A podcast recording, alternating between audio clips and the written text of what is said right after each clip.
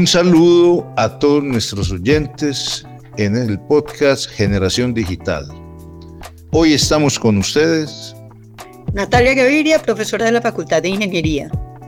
Y Freddy Vitama, profesor de la Facultad de Ingeniería. Queremos continuar hoy con el tema de la educación y concentrarnos en analizar una serie de hechos que, aunque son muy evidentes, respecto a los cambios en la educación no han sido suficientemente discutidos ni conversados en la comunidad educativa.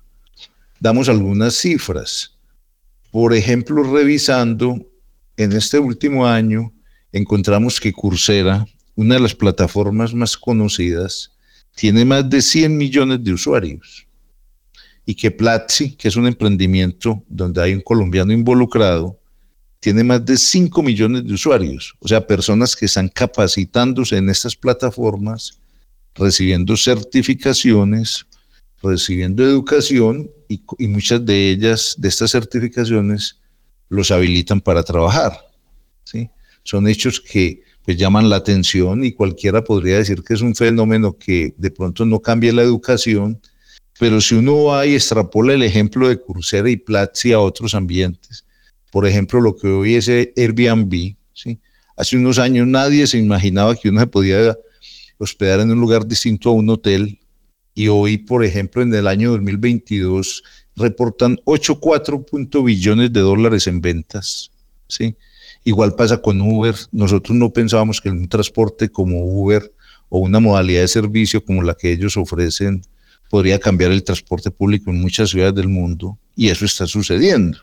Entonces, surgen preguntas frente a la educación. La, educación tradicional versus estos nuevos fenómenos. ¿Qué puede ocurrir? ¿Sí? ¿Simplemente es un fenómeno aledaño o van a provocar cambios radicales en la educación? Queremos analizar este, este aspecto. Hay otros aspectos adicionales. Por ejemplo, hace poco el CEO de, de la de Khan Academy daba una conferencia donde decía que ellos van a incorporar el chat GPT en todo el proceso, en todos los cursos que ofrecen, y, su ideal es llegar al tutor personalizado. O sea, cada estudiante, y ya inclusive hay demos que lo muestran, cada estudiante va a poder, va a tener en su proceso de aprendizaje un tutor individual donde, con el que va a poder, por ejemplo, discutir sobre filosofía, sobre política, o va a poder aprender matemáticas. Y entonces el tutor no le da la respuesta a los problemas de matemáticas, sino que lo guía hasta que lo lleva a encontrar la respuesta. ¿sí? Son cosas que pueden parecer un poco lejanas o, para otros pueden ser ya una realidad, pero de todo esto queremos hablar. Entonces, para abordar ese tipo de discusiones hemos invitado hoy a Camilo Andrés Morales. Camilo es filósofo, tiene más de 13 años de experiencia como profesor universitario, pero también ha jugado roles muy importantes en la administración académica, desde vicerrector de docencia, asistente en la vicerrectoría, en la misma vicerrectoría de docencia, ha estado encargado de coordinar los programas de regionalización, ¿sí? ha sido asesor del despacho en el Viceministerio de Educación Superior, en el Ministerio de Educación de Colombia, en temas como el aseguramiento de la calidad en la educación superior, la educación rural y la carrera profesional en el, profesoral en el país. En diversas instituciones también ha liderado equipos de trabajo que tratan de identificar políticas, procesos y procedimientos en esas instituciones para mejorar los procesos educativos y, también buscando encontrar soluciones innovadoras y con vocación internacional en nuevos modelos de educación. Actualmente Camilo es consultor, asesor y conferencista sobre asuntos relacionados con perspectiva, prospectiva y retos de la educación superior en general es experto en planeación educativa, en diseño de futuros escenarios educativos y en aseguramiento de la calidad. Entonces, lo hemos invitado hoy. Bienvenido, Camilo. Muchas gracias, eh, Fred y Natalia, por la invitación. Para mí es un gusto estar aquí conversando con ustedes sobre estos temas que planteas, que sin lugar a dudas inquietan no solamente al contexto de la educación superior, sino en general al concierto de la educación y el desarrollo de competencias a nivel mundial. Bueno, empecemos entonces la conversación. Camilo, pues eh, Freddy arranca diciendo, eh, enumerando, digamos, algunos cambios en paradigmas importantes a los que nos hemos visto enfrentados en los últimos años. Él menciona plataformas como Uber, como Airbnb, etcétera. De todas formas, son en, sectores que tradicionalmente son un poco más móviles que los de, que el de educación. Yo siento que el sector de educación, de todas formas, somos muy tradicionales y somos muy difíciles, digamos, es muy complicado cambiar paradigmas en nuestro sector.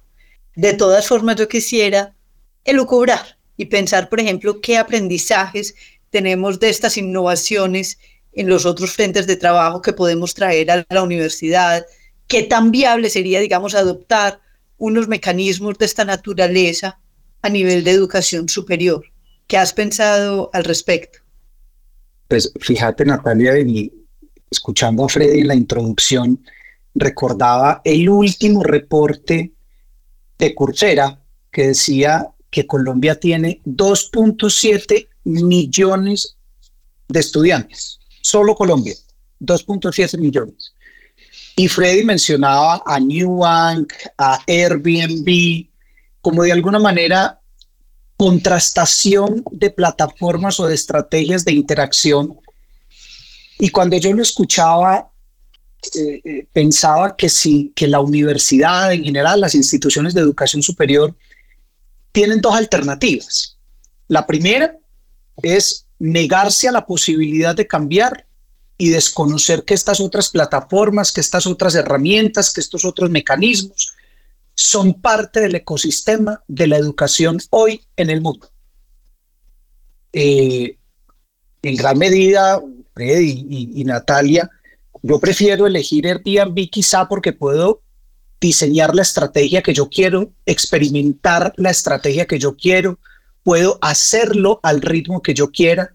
Yo ingreso a Coursera, yo ingreso a Platzi, ingreso a cualquiera otra de estas plataformas, elijo lo que quiero ver, elijo cómo quiero hacerlo y lo hago a mis ritmos.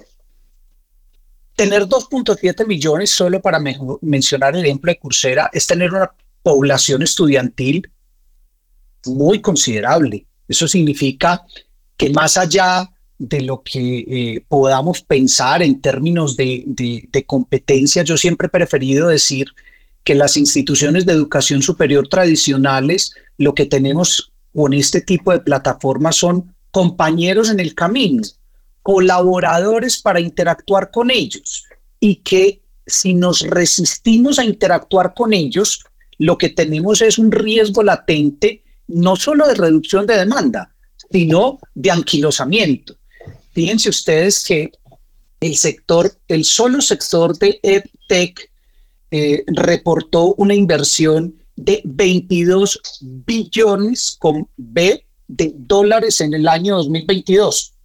Entonces, cuando tú tienes un negocio, un sector que tiene una inversión de 22 billones, tienes un sector que no es que sea un invitado más o no es que sea una, un actor menor o de reparto en la escena de la educación. Es, es un actor que, eh, eh, con el que uno debería, entre otras cosas, colaborar, interactuar y sobre todo entender que cada vez más los jóvenes, yo quiero que nos contemos nosotros tres en esa población, preferimos aquellas experiencias que nosotros podamos diseñar a nuestra medida, que nosotros podamos elegir con criterios de calidad, que podamos elegir de manera cada vez más amplia y más global cómo y con quién queremos hacerlo. Entonces, fíjate Natalia que yo veo que lo que tenemos o lo que tienen las instituciones de educación superior en el contexto actual en términos de estas plataformas que cada vez emergen más, eh, no solo estas muchas conocidas que acabamos de ver, sino otras tantas, y ahora quizás hablemos un poco de eso, es la posibilidad de cooperación. Yo lo veo en una lógica, eh, si se quiere y me lo permiten, muy biológica. Son otros actores del ecosistema de la educación que antes que competir deberíamos colaborar para entender que los estudiantes como sujetos autónomos son libres de elegir y transitar por distintas estrategias de capacitación y desarrollo de competencias. A ver, eh, yo quiero ir como un poco más allá con la conversación. Mire, es que uno, por ejemplo, escuchando al CEO de Coursera, él dice, no, es que la transformación digital de la educación apenas empieza. O sea, esto apenas empezó, estamos ofreciendo unos cuantos cursitos, pero esto va para más lejos, ¿cierto? Y, Freddy Vega, el CEO de Platzi, dice, no, yo quiero que mi empresa sea catalizadora para transformar la educación en América Latina. O sea, ellos se ven como líderes de un proceso. Y entonces uno se pregunta, bueno, y entonces las instituciones de educación superior, yo estoy muy de acuerdo con lo que decís, Camilo, de colaborar, pero entonces la pregunta es, ¿y cuál es nuestro papel allí como líderes? ¿En qué, qué, qué deberíamos estar liderando? Si estamos haciendo la tarea en términos, por supuesto que uno puede pensar, bueno, estas plataformas van a, tener unos nichos, eh, son otros aspectos de la educación, pero igual nosotros no deberíamos estar jugando algún papel de liderazgo en transformar algo en la educación. ¿Dónde deberíamos estar jugando nosotros algún papel en ese sentido? Yo pienso que no solo deberían las instituciones de educación superior estar jugando un rol protagónico, sino que a muchas de ellas los está cogiendo la noche en jugar ese rol protagónico. Eh, yo creo que, que, que, la transformación digital, por ejemplo, en la educación superior está lejos de ser o de resolverse a través de cursos que se virtualizan.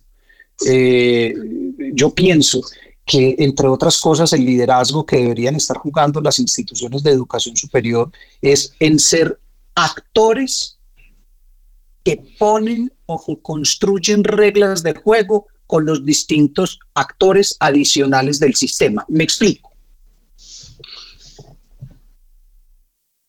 Si no cambian los currículos en los programas académicos de las instituciones de educación superior, si no se flexibilizan, si no introducen la tecnología como una herramienta insoslayable hoy en el ejercicio de la vida. Vamos, ninguno de nosotros o muy pocos de nosotros dejamos o no usamos tecnología de alguna manera. Eh, pero al tiempo seguimos formando a, a nuestros estudiantes de una forma lineal, alejada de la tecnología o viendo a la tecnología como una herramienta menor, incluso en algunos casos como una amenaza. Vos en la introducción contabas, por ejemplo, eh, eh, de ChatGPT. ¿No? Y, y, encontrate que, que recordar que hay profesores, que hay instituciones de educación superior que incluso han llegado a prohibir ChatGPT. Entonces, yo lo que pienso es que, entre otras cosas, a veces siento que en las instituciones de educación superior nos falta profundizar en que el giro tecnológico o la transformación digital es quizá una revolución de tipo exponencial en la educación superior. No es un cambio menor, no es virtualizar contenidos, no es usar PowerPoint, es entender que el estudiante que está en el centro tiene toda la posibilidad de elegir, uno, dos, que los estudiantes son distintos entre sí. Recuerden ustedes que hace muchos años o hace algunos años se ha comenzado a hablar de la educación centrada en el estudiante. Y, a veces uno siente que eso no se entiende muy bien. Yo, yo, a mí me gusta explicarlo de la siguiente manera. Cuando yo digo que la educación está centrada en el estudiante, significa que yo no tengo un grupo de estudiantes. Yo tengo en cada estudiante un mundo con el que me relaciono. Y sin transformación digital eso es imposible. No solo por los datos que se necesitan para tomar decisiones y que esas decisiones estén basadas en evidencia, sino porque eso me va a implicar como universidad y como sistema educativo varias cosas y les pongo sobre la mesa algunas para que conversemos. Uno, esa lógica de currículos lineales en los cuales todos empiezan al mismo tiempo y todos terminan al mismo tiempo, la está retando y de manera cada vez más contundente herramientas como Platzi, como Coursera, como Stanford, como el aprendizaje, digamos en el sentido amplio, la lógica del aprendizaje a lo largo de la vida. Y parece ser que en algunas instituciones de educación superior seguimos haciendo transformaciones curriculares cosméticas, bajando un crédito, subiendo otro crédito, profundizando más, menos en ciencias básicas o en formación básica y más en, en, habilidades que se pueden adquirir o desaprender incluso muy rápidamente. a veces pienso que ese liderazgo al que vos haces referencia tiene todo que ver con el rol de los profesores en el aula. Dicho incluso de otra manera, con el rol de los profesores para entender que el aula no es el único espacio donde los estudiantes pueden desarrollar competencias, ¿no? Eh, el aula es una de esas cosas que, como en los museos, dejó de ser el sacrosanto espacio donde se transmite el conocimiento y se comenzó a entender que las instituciones y la vida misma es un espacio para desarrollar competencias. Entonces, fíjate que esos liderazgos he mencionado en el tema curricular, en el tema del rol profesoral, la gestión administrativa y de la educación superior misma, son cosas que creo yo deben las instituciones preguntarse, sí, pero sobre todo responderse.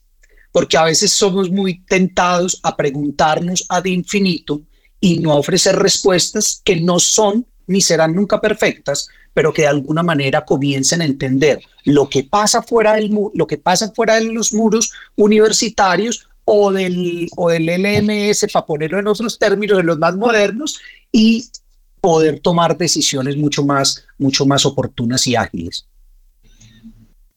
Uy, estás tocando unos temas muy importantes y que de alguna forma nos llegan a nosotros pues al fondo de lo que somos, porque igual hemos sido profesores hace mucho tiempo y uno asume, digamos, su labor docente desde una perspectiva que sí puede ser muy tradicionalista, pero yo quiero que pensemos un poquito en esos, digamos, en esas ideas y que las vamos aterrizando. Por ejemplo, vos decís, el aula no es el único espacio. ¿Qué otros espacios puede haber de aprendizaje? Em, vos ahorita hablaste de un tema que es pues mencionaste tangencialmente un tema que también me parece duro y es, bueno, el estudiante puede escoger su, digamos, su abanico de posibilidades y él puede ir trazando su propio camino si en realidad vamos a tener una educación centrada en el estudiante. ¿Qué pensamos de la calidad en ese momento entonces? O sea, también tenemos que empezar a cambiar el paradigma que tenemos de calidad. ¿Cómo podemos hacer esos ajustes. Yo quiero que, que, hablemos un poquito más como de esas particularidades que has, que has estado mencionando. Natalia, varias cosas. Me acabas de, traer a la memoria. Hace, hace unos tres o cuatro años tuve ocasión de estar en un conversatorio eh, compartiendo algunas ideas con, con Pedro Uribe, que fue, era el presidente de gobernanza de Microsoft para América Latina. Y Pedro decía allí en esa conversación que realmente la digamos que lo que está sucediendo en el mundo no, no debería enfocarse en la transformación digital de la educación superior, sino en la transformación de la educación para un mundo que ya es digital. Y eso, y eso digámoslo de esa manera, digámoslo de alguna manera, no es, una, no es una afirmación menor. Un paradigma tradicional de educación es aquel en el cual el profesor está en el aula, incluso arquitectónicamente el profesor está al frente, los estudiantes están frente a él en posición de escucha para recibir unos conocimientos sobre los cuales él después, casi siempre haciendo uso de la memoria, debe dar cuenta. Es como, como una, como una eh, transacción temporal de memoria. Yo como profesor te entrego unos conocimientos, memorízalos durante un tiempo y luego me das cuenta de que los memorizaste. Y comenzamos a encontrarnos que el logro de los resultados de aprendizaje, que los conocimientos, que las competencias también se desarrollan en comunidades, en laboratorios, en el Internet, en YouTube, en conversatorios en Twitter, en, eh, en TikTok, es decir, en la web. Yo creo que una de las de los de los retos y, voy a juntar estas dos preguntas, la tuya con la de Freddy, es entender que la universidad no solo está donde se donde reposa su domicilio físico, sino que la universidad está en el mundo. ¿Y por qué está en el mundo? Porque está en la nube. Y si está en la nube significa que es todo un escenario de posibilidad para generar interacciones que incluso antes no podíamos tener. Entonces, esos espacios que tradicionalmente teníamos como aquellos en los cuales estaban reservados para desarrollar los procesos de enseñanza y aprendizaje, con la llegada de tecnología, con la llegada de plataformas de streaming, con la llegada de redes sociales, ya comienzan a mostrar que no son únicos y exclusivos para ello. Hay experiencias maravillosas de comunidades de aprendizaje tipo Rizoma en Facebook, donde los estudiantes colaboran con otros estudiantes de otros programas, de otras universidades, para resolver dudas y compartir información o profesores que también tienen comunidades digitales para eso. Entonces, fíjense ustedes que lo que pasa en el aula sigue siendo muy importante, pero no exclusivo. Yo creo que no se trata de reducirle la importancia a un espacio, se trata de entender que hay muchos más que tienen también una importancia dentro de los procesos de enseñanza y aprendizaje. Dos, a mí cada vez me gusta más la afirmación del ex vicerrector académico de la Universidad de Newcastle, que decía que estamos transitando de la pregunta por la calidad de aquello que, que se pregunta de en qué somos buenos para preguntarnos para qué somos buenos. Es decir, de qué hacemos, qué logramos con lo que somos. Ya damos por supuesto que somos buenos, listo. ¿Y qué pasa con aquello que somos buenos? ¿Qué hacemos con eso? ¿Cómo transformamos la vida de los estudiantes? ¿Cómo transformamos los contextos en los cuales la universidad está?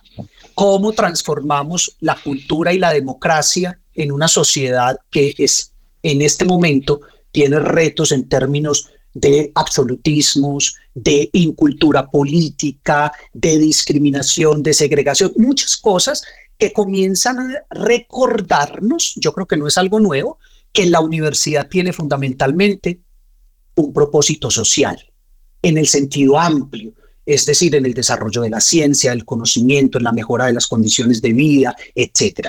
Y fíjense ustedes que de alguna manera estas cosas que acabamos de plantear Freddy, tienen un reto para las instituciones de educación superior.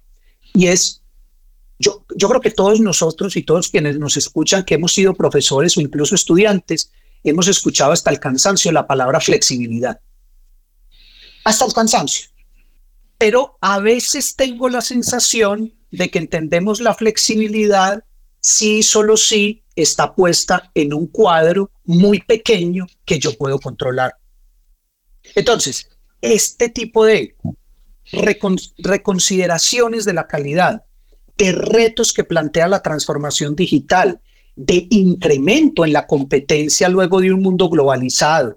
Fíjense ustedes que hace algún tiempo uno preguntaba por la oferta educativa y cuando preguntaba por la oferta educativa hacía referencia a las universidades o instituciones de su contexto inmediato. Hoy tiene que preguntarse por la oferta educativa de Stanford, de Cambridge, del MIT, de la Complutense de Madrid, a la cual pueden acceder nuestros estudiantes en toda América Latina y en el mundo.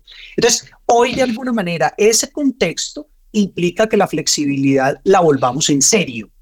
Es decir, que podamos entender que si hay rutas diferenciales de formación para los estudiantes, la prioridad es que ellos tengan una formación básica muy fuerte que les permita luego poderse mover en distintos escenarios, aprender nuevas competencias o desarrollar competencias que hayan tenido de manera incipiente.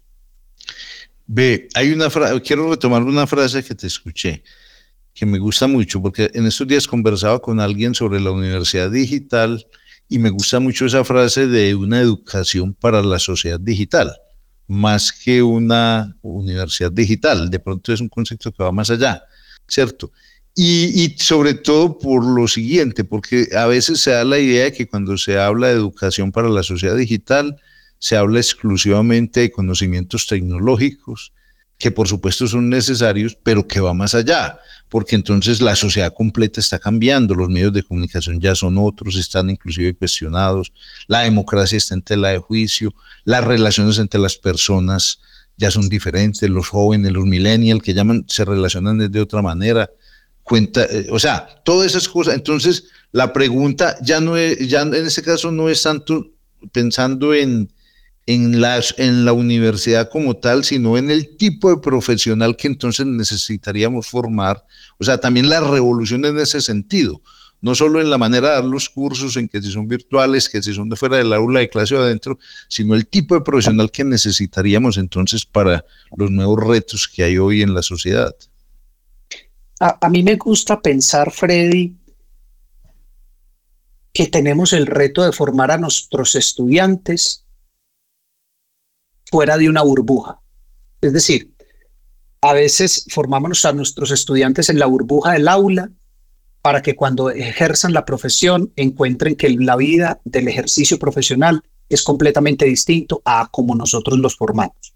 Eh, usualmente tenemos una formación compartimentada, ¿no? Entonces primero aprenden geometría, después aprenden álgebra, después aprenden filosofía, después aprenden epistemología, metodología de la investigación, pero cuando ejercen la profesión se encuentran que no hay tal secuencialidad y que en muchos casos no hay previsión posible, sino que yo tengo que poner en juego todo lo que sé para resolver problemas. Yo me gusta, a mí me gusta pensar además que estamos en un mundo híbrido. Es decir, que estamos en un mundo en el cual lo físico y lo digital o lo físico y lo virtual, si se quiere llevar a, esos, a ese escenario, son cada vez, están cada vez más imbricados. Y que en la medida en que están cada vez más imbricados, es una ausencia de responsabilidad social que sigamos formando estudiantes en las instituciones de educación superior como si el mundo no hubiera cambiado. Yo pienso, y esto, y esto eh, no me canso de decirlo, en el momento en el que uno entienda que lo digital es tecnológico, está confundiendo los medios con los fines. La transformación digital y lo digital efectivamente tienen un componente tecnológico, pero el gran reto es un reto cultural. Y es un reto cultural en el sentido de cómo yo interactúo, por ejemplo, con otros para el ejercicio de mi ciudadanía, para el ejercicio de la profesión, con mediaciones tecnológicas. Dos, cómo yo interactúo con otros para identificar soluciones a problemas comunes, aunque estemos en territorios distintos. Los ODS no, no son un reto de Australia, no son un reto de Europa, son un reto del mundo. Y justamente una comprensión de lo digital en términos de posibilidad me permite generar comunidades con cualquier persona en el planeta y poder resolver asuntos. Claro, tener una mediación tecnológica implica que las interacciones cambian, implica que los códigos de trabajo se modifican, implican que la pregunta por los derechos de autor, por ejemplo, cobran una relevancia ética, no jurídica.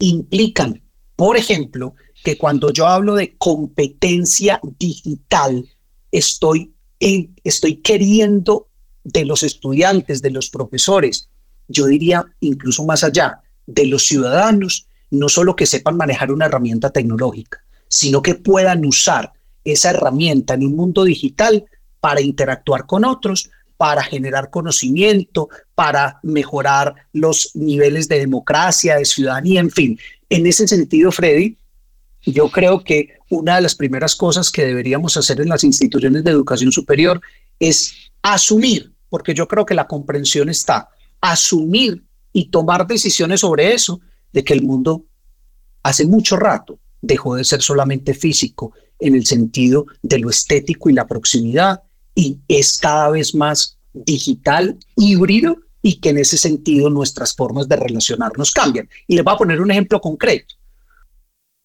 En Colombia, y lo digo porque seguramente habrá personas de otros sitios que nos escuchan, todavía seguimos hablando de programas presenciales, de programas virtuales, y solo hasta hace muy poco empezamos a hablar de programas en combinación de modalidades. Entonces, si yo tengo un mundo híbrido, ¿por qué sigo pensando que hay programas absolutamente presenciales? Es que, es que, lo, que lo que vos planteabas al comienzo es muy valioso. Si yo tengo New Bank, si, que entre otras cosas no, eh, no tiene una sucursal física, si yo tengo Airbnb, si yo tengo Uber, significa que yo me desarrollo en el mundo como persona ante un buffet de mil posibilidades y elijo las que más se ajusten a mis necesidades sin eh, tener en consideración si son físicas, si son virtuales. Yo elijo lo que quiero. Y en ese orden de ideas, creo que ahí hay un reto bien interesante en términos de regulación y en términos de comprensión y gestión de la educación superior. Uy, yo creo que has, has tocado unos puntos fundamentales.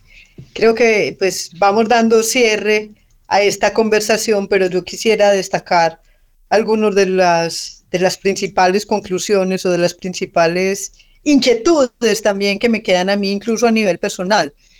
Y es, pues hombre, la necesidad de asumir que estamos viviendo en un mundo híbrido y como tal tenemos que pensar de manera flexible también. Es decir, las universidades seguimos siendo de alguna forma bastante rígidas y no hemos adoptado cambios que han adoptado en otras, digamos, en otras esferas de la sociedad. Esto nos lleva también a un cambio cultural que me parece que es fundamental para asumir también un tipo de interacciones diferentes, mediadas obviamente por la tecnología, en un mundo que está globalizado y donde vos haces una anotación que me parece muy importante y es preguntarnos para qué somos buenos. Eh, me parece que esta charla ha sido bastante interesante, nos deja con unas reflexiones que ojalá continuemos, Freddy, también a nivel interno, digo, personal y a nivel, digamos... en lo eh, cotidiano. sí, de lo cotidiano.